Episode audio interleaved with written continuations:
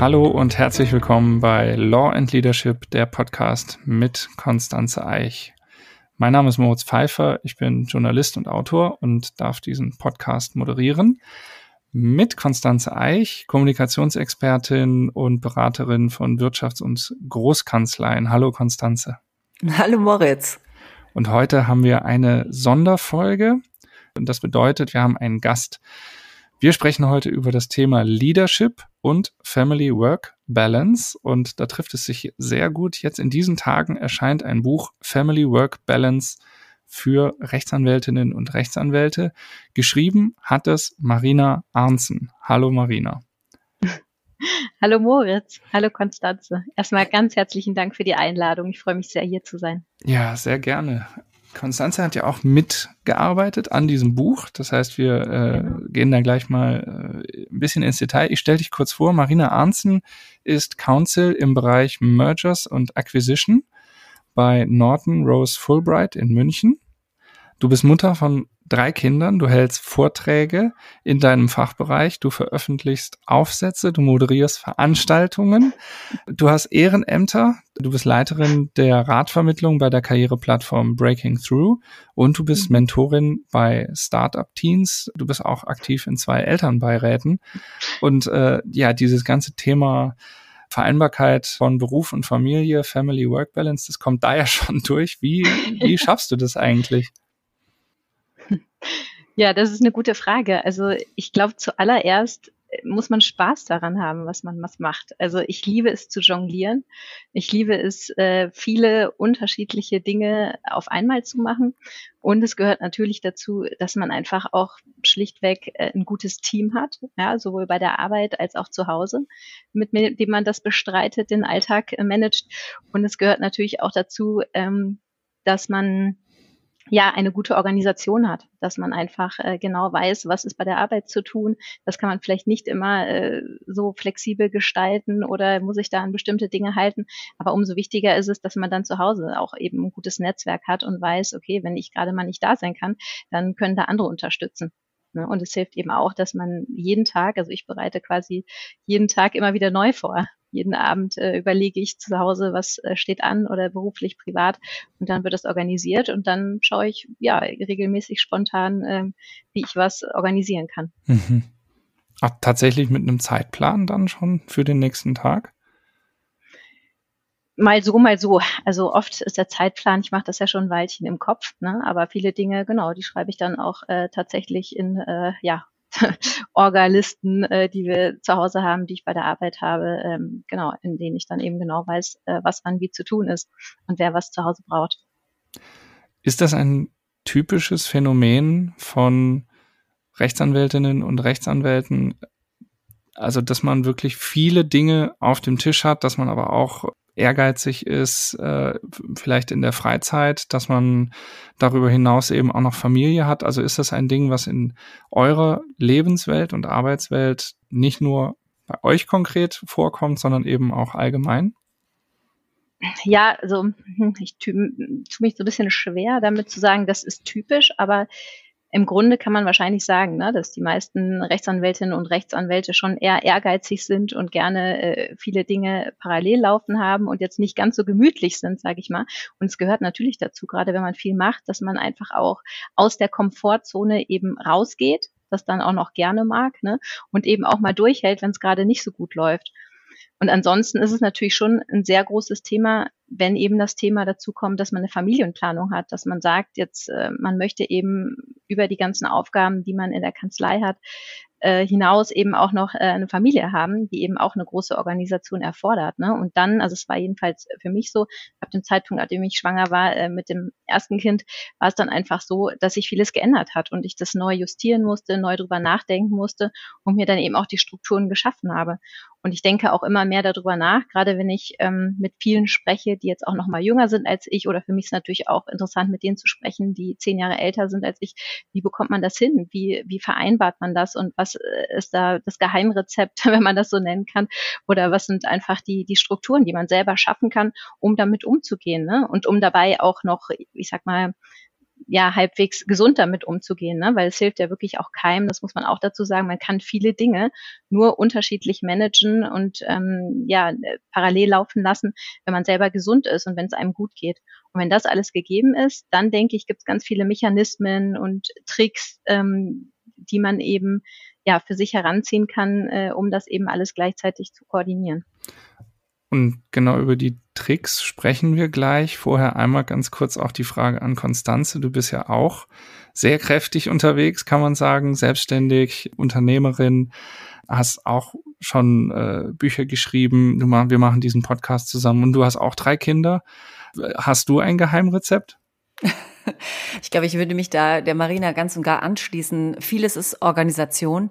Aber ich glaube, das Herzstück von allem ist, dass man Lust drauf hat, dass man das will, dass ähm, ja, dass dass man letztlich ähm, das nicht als Belastung empfindet, was man da tut und sich da mühsam irgendwie durch den Alltag quält, sondern es ist ja wirklich auch eine intrinsische Motivation, die da vorherrschen muss. Und ich kann, glaube ich, von mir, genauso wie die Marina das gesagt hat, formulieren, ich mache das wahnsinnig gerne. Und ich brauche das auch. Und das ist, hört sich jetzt vielleicht auch so ein bisschen paradox an. Aber viele haben mich auch gefragt, gerade äh, nach den drei Kindern oder mit den drei Kindern, oh, sag mal, aber das, dass du dir das noch extra gibst, dann noch gerade im Ehrenamt dich da zu engagieren, weil auch ich bin ehrenamtlich aktiv. Und äh, die Antwort ist tatsächlich immer, ich bin vielleicht sogar eine bessere Mutter, weil ich das tue, weil es mich ausgleicht, weil ich natürlich auch immer den Blick äh, für mich so ein bisschen weiten kann. Und das trage ich ja auch mit nach Hause. Und irgendwie ist das, äh, man, man, man strengt sich quasi noch mehr an, um eigentlich eine andere Anstrengung wieder auszugleichen oder in dieser anderen Anstrengung gut zu sein. Mhm. Und ich glaube, das ist so ein bisschen vielleicht das, ähm, was, wie ich auch die Vereinbarkeit für mich wahrnehme. Gehen wir mal zu dem Buch Family Work Balance. Da kommen wir ja an einige Geheimrezepte und äh, Tipps und Tricks, über die wir ja schon gesprochen haben. Im Vorwort heißt es, One Size Fits It All oder die perfekte Vereinbarkeit gibt es nicht. Also man muss individuell die eigene Lösung und Konstellation finden. Wie gelingt das denn? Wie findet man die? Ja, absolut. Also das, da bin ich überzeugt von, ne? weil ich denke auch, dass wirklich ähm, jede Person selber, jede, bleiben wir jetzt mal in dem Bereich, jede Rechtsanwältin und jeder Rechtsanwalt muss schauen, was vor dem eigenen Hintergrund passt, ja. Und es ist nicht für jeden beispielsweise Karriere dasselbe oder es hat nicht jeder die gleichen Ziele privat oder beruflich. Das heißt, man muss sich, es gibt ganz viele Ebenen, die zusammenspielen und jetzt sage ich mal so auf der individuellen Ebene muss sich aus meiner Sicht jeder erstmal fragen, was möchte ich eigentlich? Ja, was möchte ich privat erreichen? Was möchte ich beruflich erreichen? Was macht mir Spaß? Wie viel möchte ich arbeiten? Aber andererseits auch finanziell gesehen, wie viel muss ich arbeiten, damit das Leben äh, in der Stadt, in der ich wohne, mit dem, was ich mir leisten möchte, klappt. Und wenn man dann eine Gesamtschau macht, privat für sich, was man möchte und warum man das macht, und dann das Gleiche auch noch äh, mit dem Partner oder der Partnerin macht, ja, dann kommt man vielleicht zu so einer Art Gemeinschaftsprojekt, wie man das äh, handeln kann und sich das vielleicht tatsächlich sich mal aufschreibt und überlegt, dann ähm, kommt man vielleicht dazu, dass man sagt, für uns könnte das und das Modell gut passen.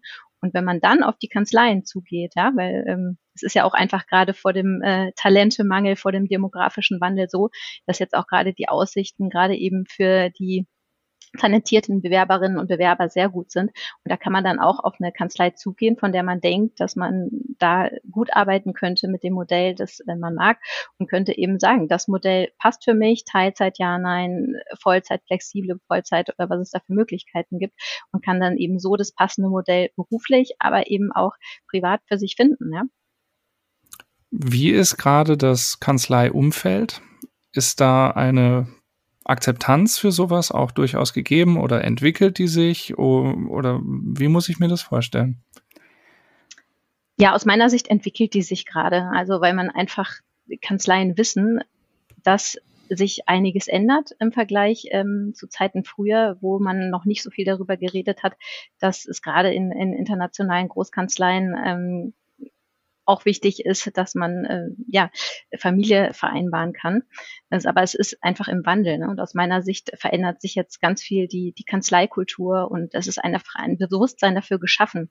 Woran es allerdings noch fehlt, sind eben die Role Models, die einfach zeigen, ich habe den Mut und ich mache das mit Familie, ne? sei es Männer als auch Frauen. Ja? Also Männer stehen ganz anderen Herausforderungen gegenüber als Frauen. Für dieses teilweise noch schwieriger, Vorbilder zu finden, die bereits ähm, ja, Karriere in der Kanzlei und Familie vereinbaren. Und Frauen brauchen genauso Vorbilder. Ne? Gerade in bestimmten rechtlichen Bereichen fehlt es eklatant an Frauen, die auch in Führungspositionen sind. Und da ist es ganz wichtig aus meiner Sicht, dass es da mehr Vorbilder gibt und dass eben auch die Kanzleikultur eben ähm, so ist, dass man ähm, das vereinbaren kann. Wobei man dazu da gehört natürlich dann, genau, dazu gehört natürlich auch mal dann dazu, dass ähm, man eben sehen muss, wir sind als, ja, in der Anwaltschaft sind wir einfach Dienstleister. Das heißt, es ist einfach wirklich wichtig, der Mandant, die Mandantin hat Priorität, ja, dass da einfach auch die, das Anliegen exzellent bearbeitet wird und man tatsächlich erreichbar ist. Und das kollidiert natürlich auch dann mit, mit ja, den privaten ähm, äh, Situationen und äh, was eben zu Hause noch nötig ist. Also es ist tatsächlich eine Herausforderung und deshalb geht es eben darum, dass man irgendwie es schaffen muss, da eine, eine Balance zu finden. Und das, da kommen wir wieder dazu, gelingt aus meiner Sicht dann im Team. Wenn man ein gutes Team im Rücken hat, wenn man schaut, ähm, wer braucht für was Freiräume und wie kann man sich gegenseitig stützen, dann äh, ist das beispielsweise ein Weg. Diese Debatte um Role Models ähm, ist sowieso eine sehr interessante, weil wir immer auch Stereotype im Kopf haben, mit denen man sich vielleicht auch dann gar nicht äh, identifizieren möchte. Äh, wahrscheinlich ist Role Model oder die gelungene Idee äh, von Role Models gerade darin, dass es viele verschiedene Varianten von Lebensentwürfen und beruflichen Entwürfen gibt, die unter einem Dach funktionieren. Äh, das heißt, die Vielfalt ist wahrscheinlich da für uns auch das Geheimnis oder vielleicht auch das Ziel, und diese Vielfalt sichtbar zu machen. Ich glaube, das ist auch die große Herausforderung, die wir einfach haben, weil wir noch sehr klassische, äh, ich sage jetzt mal, Arbeitsmodelle und Arbeitszeitmodelle auch haben in unserer Branche, ähm, ja, was einfach auch das Geschäftsfeld mit sich bringt. Und da jetzt auch in die Transformation zu gehen und gerade vor dem Hintergrund, was die Marina auch sagte, dem demografischen Wandel vor allem, aber auch ja, dieser, äh, dieser neuen Idee vielleicht auch von Arbeit, die durch die Generation Y, die Generation Z an uns herangetragen wird. Ich glaube, der auch da wirkungsvoll zu begegnen mit neuen Konzepten und auch äh, ja fast schon einer Transformation auch der Arbeit, die wir als ähm, ja jetzt als Rechtsanwältinnen, als Rechtsanwälte leisten, aber nicht nur dort, sondern auch im Non-Legal-Bereich als Kanzlei, einfach da gut zusammenzuwirken. Ich glaube, das ist einfach die Arbeit, die Aufgabe, an der wir gerade alle dran sind. Das sehe ich ebenfalls so. Und ich finde, das, das passt auch sehr gut zum Thema Führung, ne? weil aus meiner Sicht gerade eben die, die jetzt neu kommen und äh, andere Wünsche haben an das Leben und auch an die Arbeitswelt, als es beispielsweise vor zehn Jahren noch war, die möchten individuell geführt werden, die möchten empathisch geführt werden, merke ich. Das heißt, es muss ein ganz anderes Mindset ähm, in den Köpfen entstehen, das eben dafür sorgt, dass sich die oder der Einzelne wohlfühlt. Ne? Das es zeigen ja auch viele Studien beispielsweise, dass nicht mehr das Thema Gehalt an erster Stelle ist. Man geht nicht mehr zu einer Kanzlei, auch wenn die Kanzleien das manchmal gerne hätten, weil sie am meisten zahlt, sondern auf Platz eins steht ganz oft, da gibt es auch Azur-Umfragen und weitere Umfragen, auf Platz eins steht, dass die Bewerber und Bewerberinnen danach schauen, wo ist die Arbeitsatmosphäre gut, wo werde ich gewertschätzt und wo ist die Family-Work-Balance äh, gut oder die Work-Life-Balance. Ne? Muss ja nicht immer nur um äh, das Thema Kinder geben oder eben auch Pflegeangehöriger. Ja, und das ist einfach wichtig und man möchte mit Leuten zusammenarbeiten in einem Team, wo man wertgeschätzt wird und wo man eben, das ist mein Eindruck, auch ja stärkenorientiert ähm, behandelt wird. Das heißt, ich beispielsweise schaue darauf, was braucht jemand? Möchte jemand jetzt an der Stelle fachlich was lernen oder geht es vielleicht jemandem nicht so gut? Muss ich da mal nachfragen, ob irgendwas äh, nicht in Ordnung ist, was dann möglicherweise auch Einfluss haben könnte auf ähm, ja, die, die Arbeit. Und das ist eben einfach so, dass man da, einen, ja, ich glaube, einen, einen großen Werkzeugkasten bereithalten muss, was man alles macht, damit sich jemand wohlfühlt und dann eben auch sein Potenzial entfalten kann und motiviert und äh, ja, exzellent arbeiten kann.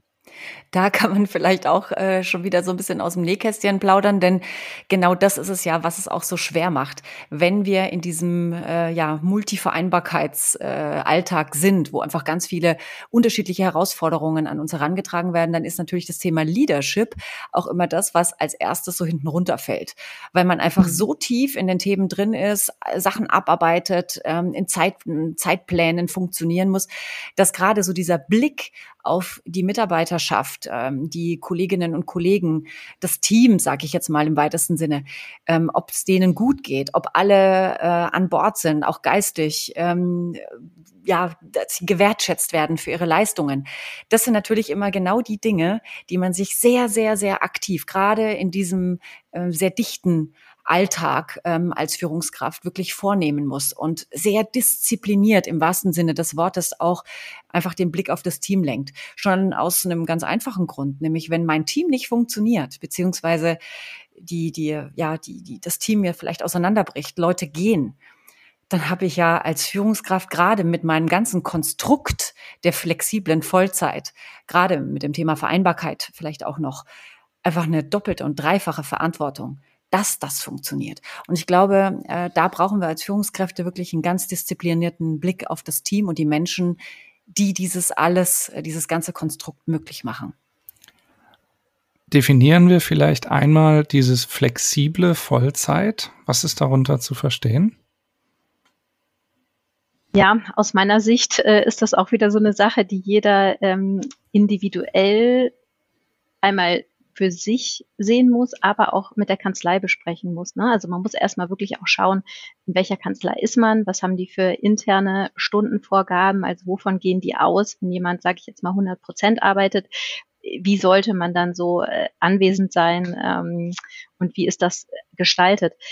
Dann ist es so, dass was ich, also ich kenne, habe mit vielen Leuten gesprochen, die eben auch unterschiedliche Arbeitsmodelle leben und die, die die flexible Vollzeit machen, die fangen teilweise wirklich sehr früh morgens an zu arbeiten, weil die sich dann beispielsweise mit Kindern so aufgeteilt haben, dass einer morgens übernimmt, der andere übernimmt abends. Ne? Also nehmen wir mal an, jemand startet wirklich ganz früh in den Tag, was ja auch manchmal schon hilfreich ist, weil dann kann man in Ruhe beispielsweise an Dokumenten sitzen oder Sachen eben in Ruhe erledigen, bevor die anderen Kollegen und Kolleginnen kommen. Andererseits muss man aber auch dazu wieder sagen, ja, da, man geht, wenn man so ein Modell macht, man geht out of comfort zone. Also es ist einfach so, dass es natürlich eine hohe Belastbarkeit, eine hohe Resilienz erfordert, wenn man jeden Morgen dafür früh aufsteht. Ne? Und wenn man dann aber eben schon früh bei der Arbeit ist, versuchen dann einige vielleicht am späten Nachmittag ähm, zu gehen, was äh, mit den Kindern zu machen oder äh, ein anderes Hobby auszuüben und setzen sich dann oft, was ja schon in Kanzleien dann auch so ist, abends nochmal dran, wenn jemand äh, was benötigt.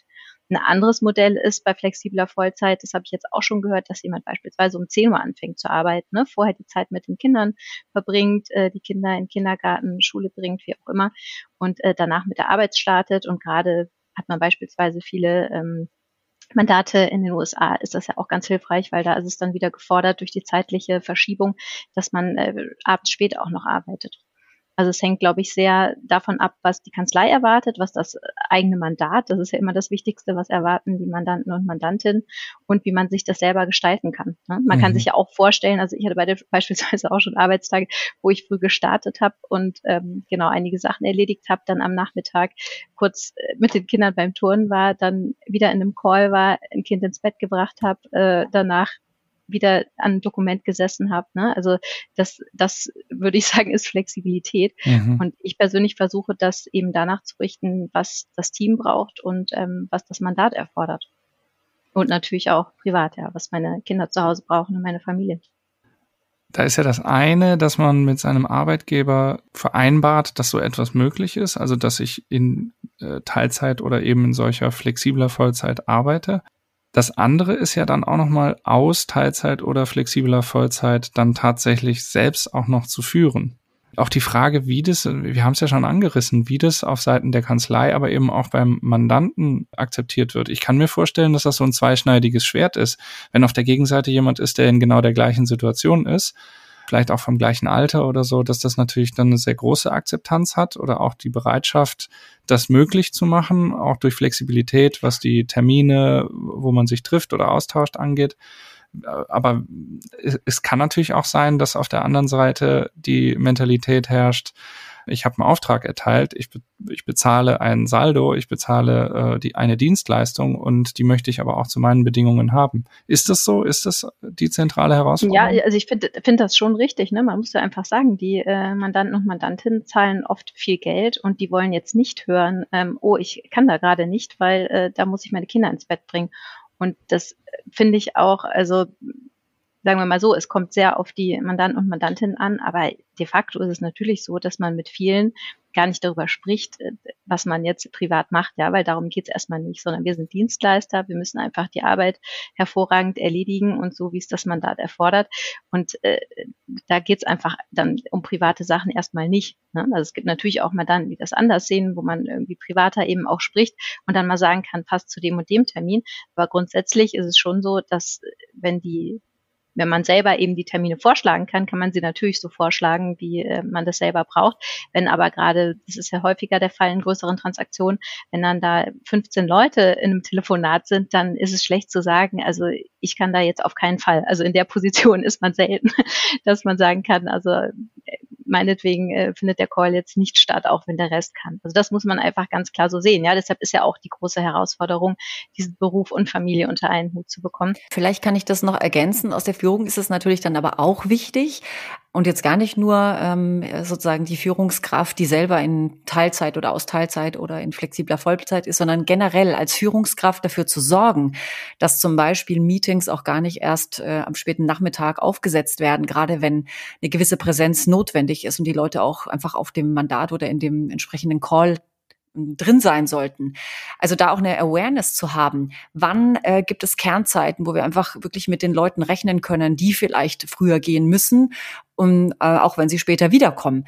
Äh, da, äh, glaube ich, können wir auch einiges lernen und einfach schon aus der Führung schon die Grundlage legen grundsätzlich ist so eine Awareness gut und sollte man haben. Und ich denke, dass wenn man im guten Team arbeitet, haben das auch alle. Ne? Aber man muss eben trotzdem sehen, dass es manchmal so ist, dass, dass man da auf die Mandanten eingehen muss bei den Zeiten. Und arbeitet man eben mit Mandanten und Mandantinnen zusammen, die selber zu bestimmten Zeiten nicht können, macht das um einiges einfacher. Hat man aber eben Mandanten, bei denen das gerade nicht so ist, dann muss man sich da schon eben auch darauf einstellen. Ne? Genau, und zum Thema äh, Führung und Kommunikation denke ich, dass es eben auch wichtig ist, da ganz klar zu kommunizieren, was man erwartet, was man selber geben kann und äh, wann man was braucht und wann man wie erreichbar ist. Und das hat die Konstanze auch sehr gut äh, in dem Buch beschrieben. Das ist quasi die Vereinbarkeitskommunikation. Und dazu gehört dann auch wiederum die Awareness, dass man eben sagt, ähm, ja, also man muss abschätzen, wann man tatsächlich da sein muss, wann jemand einen braucht. Und man muss eben abschätzen, ähm, wann es gerade auch in Ordnung ist, dass man mal nicht erreichbar ist. Und dazu gehört natürlich dann auch das entsprechende Fingerspitzengefühl. Ja, ich wollte gerade sagen, wie erkennt man das? Man muss die Leute kennen ne? und mhm. äh, die Mandanten natürlich auch kennen. Ja. Und man muss Nein sagen können. ich glaube, auch das ist eine Sache, die gar nicht so einfach ist. Es äh, sagt sich immer so leicht, ja, sag doch mal Nein oder lehnt doch auch mal was ab. Aber das ist wirklich eine große Herausforderung, an manchen Stellen sich abzugrenzen und ähm, auch Limits letztlich äh, mal zu setzen. Ne? An welcher Stelle geht's einfach jetzt nicht mehr und was muss man vielleicht vertagen oder was muss jemand anderes auch übernehmen? Ganz denke, genau, und dazu gehört eben Vertrauen. Das ist dann auch wichtig, ne? dass man eben bei den anderen vertraut, dass sie es eben auch jetzt äh, gut erledigen können und sich halt Unterstützung einholen. Das denke ich und die Unterstützung eben annehmen können. Das ist auch wichtig wir hatten eben bei der Auswahl quasi, äh, wie man die individuell eigene perfekte Lösung findet. Da hatten wir einmal die Ebene, die individuelle Ebene, die eigene Ebene, erstmal selbst äh, darüber im Klaren werden, was will ich und wie kann ich das eventuell erreichen. Dann hatten wir die Ebene der Kanzlei, was kann die Kanzlei bieten, welche Kanzlei kann das vielleicht bieten ähm, und was für Mandanten hat diese Kanzlei, auch dass es irgendwo passt. Gibt es noch eine weitere Ebene, die funktionieren muss? Ja, aus meiner Sicht äh, müssen halt drei Ebenen ineinander greifen, damit die Family-Work-Balance, sage ich jetzt mal, äh, so gut wie möglich gelingt. Und das sind eben dann zum einen auch, wie du gesagt hast, die individuelle Ebene, dann die Ebene der Kanzleien Und dann äh, die Ebene noch von Politik und Gesellschaft. Also ist natürlich ganz wichtig, dass die Politik Strukturen schafft, dass beispielsweise eine Kinderbetreuung möglich ist oder ähm, dass die Gesellschaft einfach daran arbeitet, dass das Familienbild sich ändert, ja, dass die, die Rollenaufteilung nicht mehr so ist, dass es von vornherein klar ist, dass die Frau mehr zu Hause bleibt und äh, der Mann arbeiten geht, sondern dass man einfach versucht, das stärkenorientiert und äh, gleichberechtigt zu lösen. Und wenn an diesem Familienbild ein bisschen gerüttelt wird und jeder mit dran arbeitet und äh, möglicherweise selber auch Vorbild für andere dafür ist, dass das gelingt, dann ähm, ja, ist, glaube ich, ein, ein großes Stück geschafft und dann werden viele Sachen auch selbstverständlicher und dadurch vereinbarer. Ja, Stichwort Selbstverständlichkeit. Was wir natürlich auch brauchen, ist wirklich eine selbstverständliche Kommunikation darüber und ähm, aus der Rolle heraus. Also eine Sichtbarkeit ähm, in äh, mit all diesen Herausforderungen, die man so wuppt, äh, ist, glaube ich, mal Grundlage. Aber dann auch ähm, da gar nicht irgendwie sich zu entschuldigen oder unter Rechtfertigungsdruck zu geraten oder zumindest diesem Zwang nachzukommen, dann sich zu rechtfertigen, wenn man eben mal Nein sagen muss oder wenn man äh, an, eine, an einem Punkt ist, äh, wo vielleicht die Familie Vorrang hat, weil äh, wegen Krankheit jemand nach Hause gehen muss, etc. Also das heißt, ähm, da haben wir auch wirklich eine Verpflichtung, ganz selbstverständlich mit diesen Rahmenbedingungen umzugehen. Natürlich auch immer mit dem Fokus, dass das am Ende gelingt und dass man sich einbringt, dass man engagiert ist, dass die Leistung auch erbracht wird. Aber eben aus der Selbstverständlichkeit dieser Vereinbarkeit heraus. Und ich glaube, das ist eine ganz, ganz wichtige Grundhaltung, die wir kommunikativ abbilden müssen. Bleiben wir mal bei diesem Punkt kommunikativ. Deswegen auch die Frage an dich als Rhetoriktrainerin, äh, Konstanze. Ich stelle mir das gar nicht so leicht vor, wenn man solche Dinge auch gegenüber dem eigenen Vorgesetzten oder der eigenen Vorgesetzten halt anspricht und sagt, ich, ich habe jetzt ähm, zum Beispiel die Familie, das ist mir auch wichtig, oder ich habe Angehörige, die pflege, oder vielleicht ja auch nur in Anführungszeichen ein Hobby, was mir auch wichtig ist, was ich in meinem äh, Leben auch äh, ausüben können möchte. Worauf muss ich denn in der Kommunikation achten, wenn ich dann gegenüber meinem Chef was einfordere.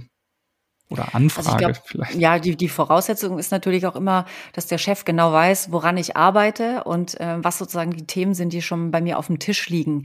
Äh, dass gar nicht erst so diese, diese Herausforderung dann kommt, dass man äh, ja seine Kapazität, keine Kapazität mehr hat, in Anführungszeichen, wenn, äh, oder nicht, dass man nicht mehr angefragt wird äh, für neue Dinge, sage ich jetzt mal so darüber hinaus geht es einfach darum, auch immer zu zeigen und am besten tagesaktuell zu zeigen, woran arbeite ich gerade, was mache ich, wie sieht meine Kapazität heute aus, wie sieht sie morgen aus. Also in einem ganz engmaschigen Austausch auch zu sein.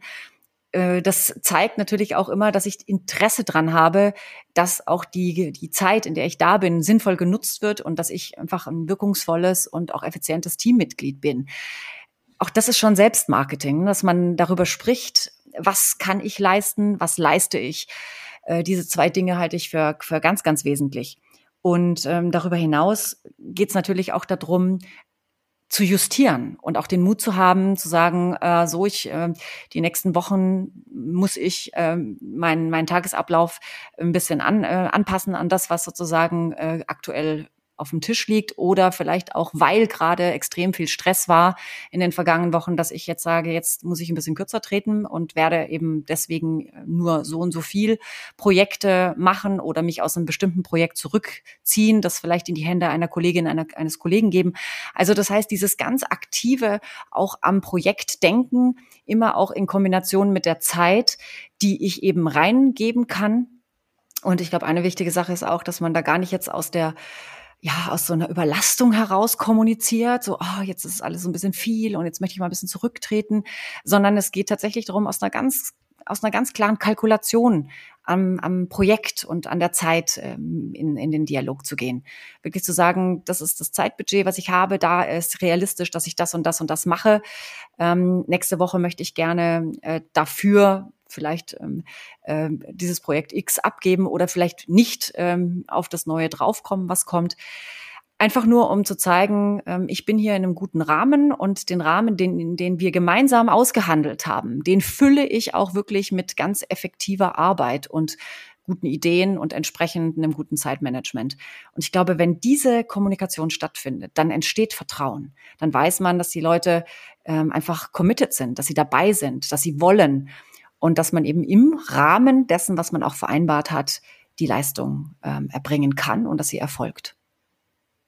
Gelingt das erst, wenn man sich, ich sag mal, seine Sporen schon verdient hat, weil man ein, zwei, drei Jahre in der Kanzlei schon ist und man hat schon ein Vertrauensverhältnis und dann ähm, geht man, sage ich mal, den nächsten Schritt und sagt, ich möchte jetzt so oder so das anpassen und meine Karriere sehe ich so und so. Oder ist das auch was, was man in einem Einstellungsgespräch, man äh, tritt ja auch nicht immer äh, als Berufsneuling quasi in Einstellungsgespräch, sondern auch in, in einem späteren Stadium der Karriere schon ist. Also muss man das von Anfang an irgendwie schon klar machen. Also ich würde immer äh, dafür plädieren, dass man das von Anfang an auch kommuniziert. Aber du hast gerade schon eigentlich die Sollbruchstelle angesprochen. Nämlich, wenn ich äh, schon länger im Team bin und sich meine Lebenssituation einfach ein bisschen ändert, ähm, dann ist es natürlich wesentlich leichter, auch auf dieser Vertrauensbasis aufzusetzen. Wenn ich jetzt neu irgendwo hinkomme, dann muss ich mir natürlich irgendwie meine Sporen verdienen. Aber die Frage ist, wie verdient man sich seine Sporen? Ist es durch eine maximale Leistungserbringung irgendwie von in der Herrgottsfrüh bis spät in die Nacht, um damit erstmal das Vertrauen zu schaffen? Oder ist es nicht vielmehr wieder der Moment, da ehrlich zu kommunizieren, sich engagiert zu zeigen, ähm, letztlich auch Commitment erstmal ganz sichtbar zu machen. Ich bin hier dabei und das möchte ich gerne machen und da äh, engagiere ich mich gerne und da bringe ich mich ein und da unterstütze ich andere und da führe ich oder mache Business Development. Also das heißt, diese ganzen Dinge, die natürlich auch kommunikativ irgendwie sichtbar werden müssen. Ich muss darüber sprechen, was ich hier tun möchte. Und ich glaube, aus dieser Kommunikation heraus wird es dann wieder leichter, auch die Grenze zu ziehen oder zu zeigen, ich habe dieses Zeitbudget und das möchte ich hier gerne ähm, hier mit diesen Themen hier füllen und wie können wir das gut gestalten? Und da würde ich, glaube ich, eher dann ähm, tatsächlich dieses, wie können wir das gut gestalten, in den Vordergrund setzen, um gemeinsam auch an einem gelungenen Zeitplan vielleicht zu arbeiten, der beide dann wieder äh, ins Vertrauen bringt denke auch, dass man sehr schnell sieht, ob jemand äh, ja motiviert ist, engagiert ist, viele Ideen hat. Und dann kann man sich auch denke ich, wenn man noch nicht so lange zusammenarbeitet, relativ schnell einschätzen. Ne? Also man merkt wirklich schnell, ob jemand Freude daran hat, was er macht, ob er viele oder sie viele Ideen einbringt. Ähm, und dann auf der Basis, denke ich, äh, ja, kann man auch dann ähm, was draus machen. Und äh, dann braucht man sich auch nicht dafür rechtfertigen, wenn man nicht äh, davon morgens bis spät abends sitzt, weil das ist nicht, worum es geht, sondern es geht wirklich auch um den Output, um die Arbeit, die man liefert und nicht, wie lange man da sitzt. Also die Zeiten sollten vorbei sein, dass das das Wichtigste ist, denke ich. Und ähm, das Wichtigste für alle ist, dass ähm, ja jemand motiviert, zufrieden ist und äh, gute Arbeit abliefert. Und das ist dann gegeben, wenn ähm, ja auch einfach äh, spannende Arbeit da ist und ähm, ja viele Ideen auch umgesetzt werden können. Ne? Also jemand ist motiviert, wenn er merkt, egal in welcher Seniorität, gerade auch wirklich, wenn jemand äh, ne, Student, Studentin gerade erst anfängt und hat Ideen und sieht, die werden auch umgesetzt. Ne? Also das motiviert und ähm, das schafft dann auch Vertrauen, ja. Und ähm, das ist dann am Ende des Tages auch wichtig für alle, damit man weiterkommt und ähm, sich was Gutes daraus ergibt. Und trotzdem muss ich äh, immer wieder auch auf die Sprache verweisen. Wir sind tatsächlich sprachlich manchmal in einem ganz schlechten Selbstmarketing, äh, weil gerade dieses Engagement oder diese Motivation oder diese Zielorientiertheit, das ist ja genau das, was ich gerade in der Sprache auch ähm, abbilden muss. Und wenn ich da einfach nur mal ein Beispiel nennen äh, darf, gerade so dieses, äh, ich muss jetzt absagen beispielsweise, weil ich irgendwo jetzt nicht mithelfen kann, dann ist man ganz schnell in dieser, in dieser Leider-Kommunikation. Ah, leider kann ich da jetzt nicht mitmachen oder leider, ich würde dich total gern unterstützen, aber leider klappt das nicht, weil ich muss jetzt meine Kinder abholen. Ne? Oder am schlimmsten noch, leider muss ich meine Kinder jetzt abholen. äh, da haben wir ja dann auch noch mal äh, so ein, ein anderes Fass aufgemacht. Äh, ich glaube, da können wir auch sprachlich einfach wahnsinnig viel machen, indem wir einfach eindeutig kommunizieren und ähm, auch in der Absage gewissermaßen eine Lösungsorientiertheit eine, ja, letztlich ein Engagement wieder reinlegen, ne, indem man zum Beispiel sagt, oh, äh, heute muss ich tatsächlich passen, ähm, morgen habe ich eine gute Kapazität von bis, äh, wie sieht's aus, können wir das da irgendwie umsetzen? Einfach in der Lösung sein. Und ich glaube, das macht vieles einfacher, weil sich dadurch auch dieses Image der engagierten Mitarbeiterin, des engagierten Mitarbeiters äh, einfach zeigt und da vielleicht auch die Selbstverständlichkeit, dass es irgendwo Limits gibt, viel leichter kommunizieren lässt und auch akzeptieren lässt. Und ich glaube, das ist ja das, was wir auch alle wollen. Sprich, äh, nicht, ich, ich kann heute leider nicht, sondern ich, mein als Beispiel, korrigier mich, du bist die Trainerin. Ich habe mir das für morgen auf den Zettel genommen. Äh, um 12 Uhr gebe ich das ab. Heute äh, bin ich raus ab so und so viel Uhr und Wiedersehen. Ist das okay oder ist das zu ah, zack, zack, zack? Noch, ich würde vielleicht noch nach der, Dring, nach der Dringlichkeit fragen. Mhm. Äh, man kann immer die Prioritäten noch mal klären. Ne? Also ich bin ja aktuell gerade noch an dem Thema X dran. Mhm. Wie dringlich ist die Aufgabe Y? Äh, das kann man, dann kann man schon mal abklären, ob dann vielleicht äh, das Angebot äh, dann erfolgen kann. Übernehme ich gerne sozusagen ähm, im Austausch gegen eine andere Aufgabe, die man dann später erledigt ich glaube, da ist, muss man einfach ganz schnell immer an der richtigen Zielsetzung arbeiten, nämlich wir haben eine Aufgabe, wir sind Dienstleister. Natürlich wollen wir diese Aufgabe äh, gut erfüllen. Wir gucken, wie wir das lösen können, wer es auch lösen kann im Team. Und das erfordert einfach überall permanente Kommunikation. Und diese Kommunikation muss eben immer auf das Ziel, dass wir das alle gemeinsam hinkriegen, ausgerichtet sein. Und gerade so, hm, weiß ich nicht, das ist jetzt ein bisschen schwierig oder oh, das wird mir ein bisschen viel. Äh, ne? Also, dass man sich einfach erklärt. Hm na klar kann es viel sein, aber die Kommunikation darüber muss eine andere werden. Und äh, deswegen, ne, so wie du es jetzt gesagt hast, Moritz, ähm, ich würde dann einfach äh, kurz, auch wenn es ein Nein ist, wirklich passen, sagen, nein, äh, heute äh, muss ich tatsächlich passen.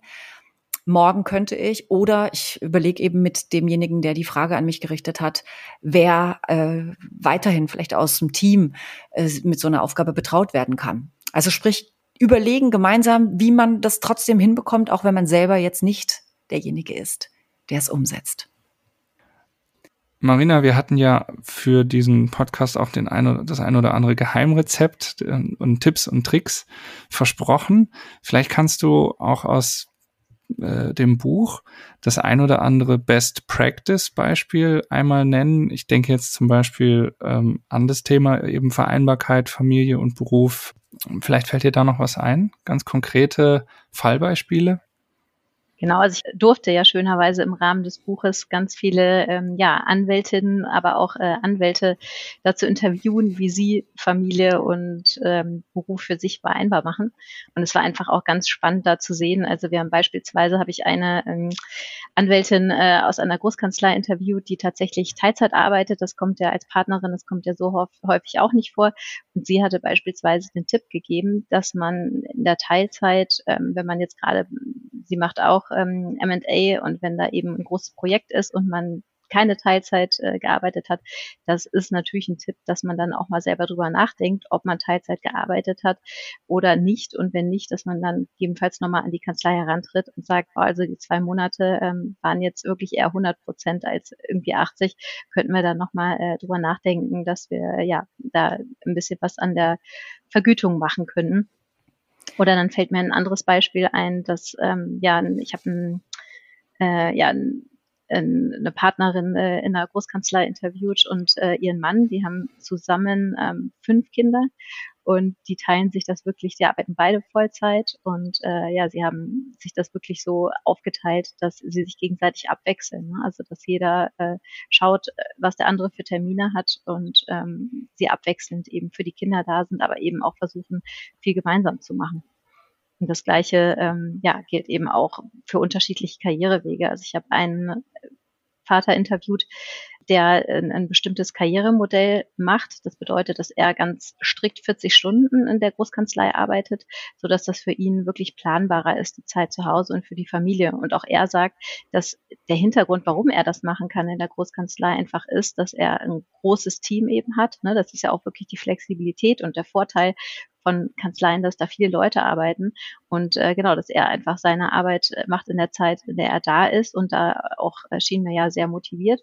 Und äh, wenn er nicht da ist, dann gibt es eben auch wieder andere, die sich für ein anderes Modell entschieden haben, dann natürlich auch mehr Vergütung erhalten und äh, ja, das dann abdecken, wenn er nicht da ist.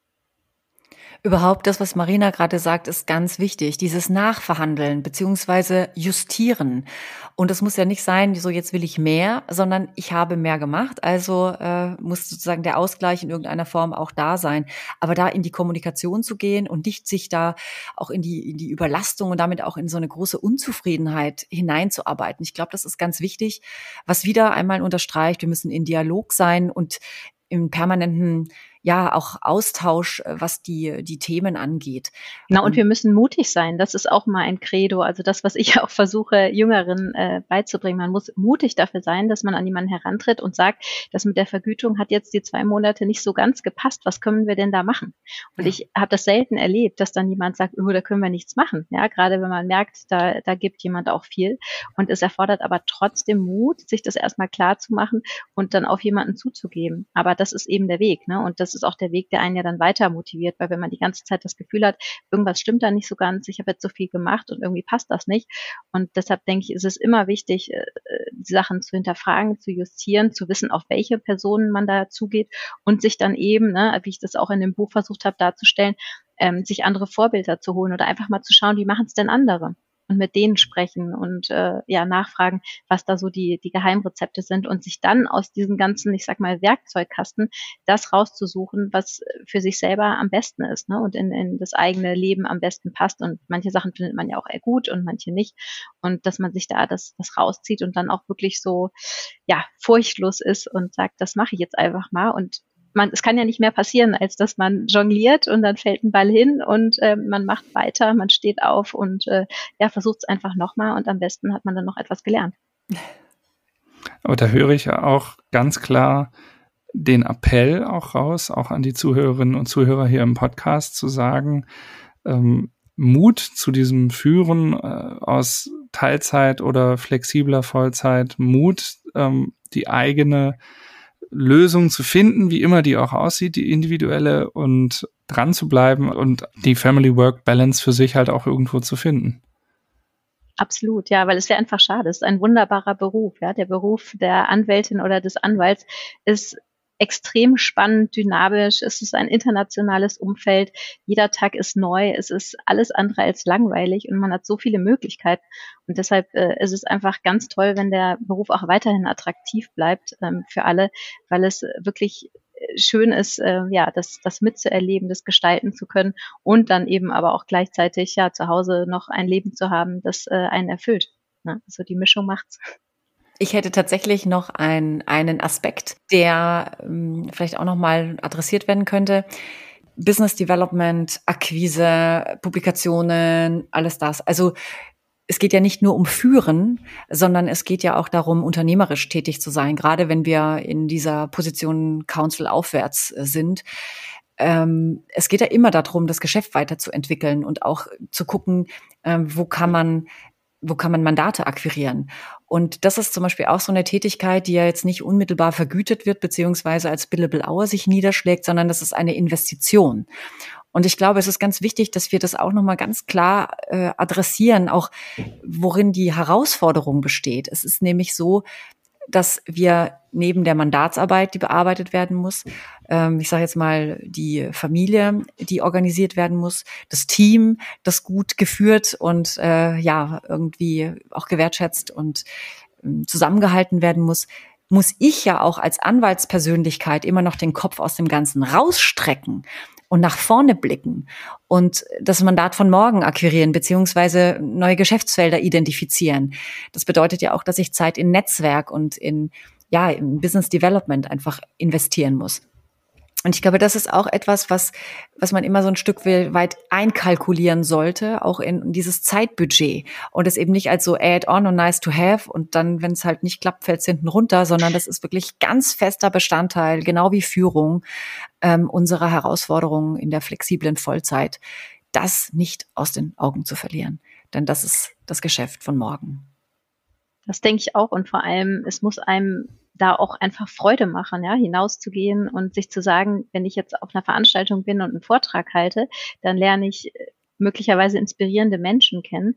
Und das ist das, was mir Spaß macht. Ne? Und natürlich kann ich damit eben auch die, die eigene Marke schärfen und eben schauen, für welche Themen ich stehe und mit den Themen nach außen gehen. Oder beispielsweise bei einer Veröffentlichung bietet sich wunderbar an, noch andere, gerade ähm, jüngere Rechtsanwältinnen oder Rechtsanwälte mit einzubeziehen und die eben auch scheinen zu lassen. Ne? Also es bietet, ich finde, diese ganzen Business Development Tätigkeiten, die sind nicht zu unterschätzen. Also die sind einfach enorm wichtig, um eben genau sich, sich eine eigene Marke zu machen, nach außen zu tragen, wofür man steht und sich auch auf dem Markt eben auch sichtbar zu machen. Es gibt einfach dann doch viele Anwältinnen und Anwälte, die alle natürlich gerne an spannenden Mandaten arbeiten.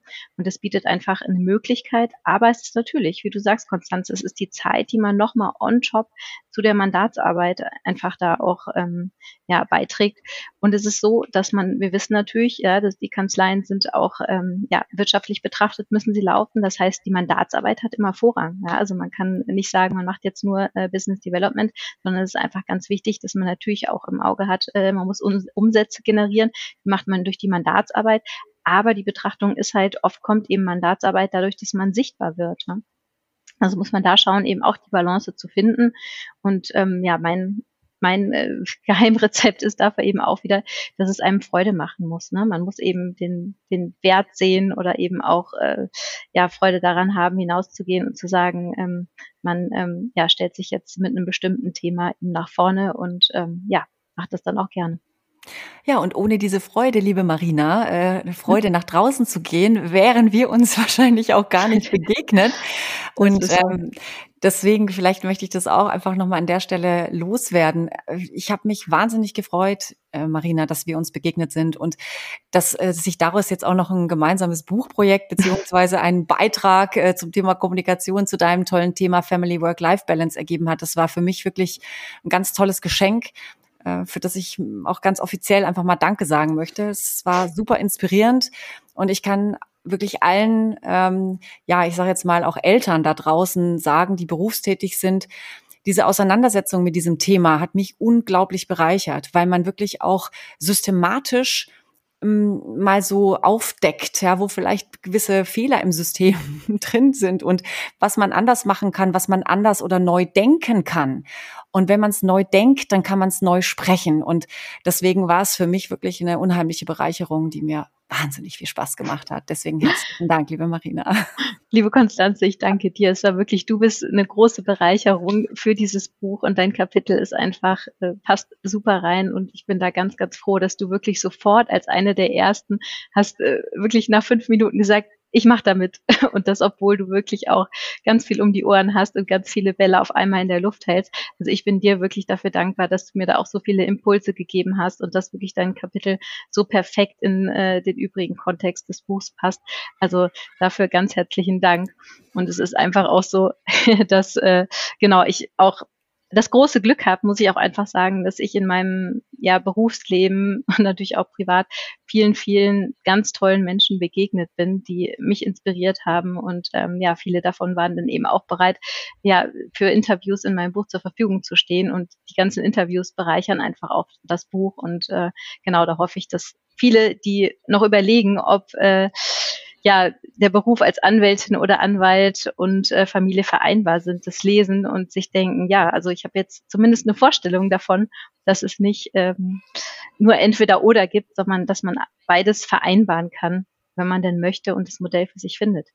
Das war jetzt ein sehr, sehr schönes Schlusswort. Vielen Dank.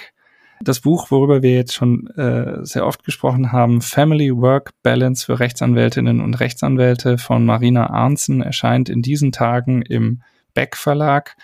Empfehlung da äh, mal reinzuschauen. Vielen Dank, Marina, für deine Zeit. Vielen Dank, dass ich hier sein durfte. Ich war sehr gerne da.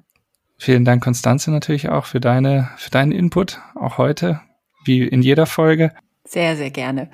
Und in diesem Sinne sagen wir vielen Dank fürs Zuhören und bis zum nächsten Mal im Podcast Law and Leadership, der Podcast mit Konstanze Eich in 14 Tagen wieder. Und es gilt übrigens wie immer, schreiben Sie uns Fragen, Ideen, Themenwünsche an podcast.eich-communications.de. Bis bald. Tschüss.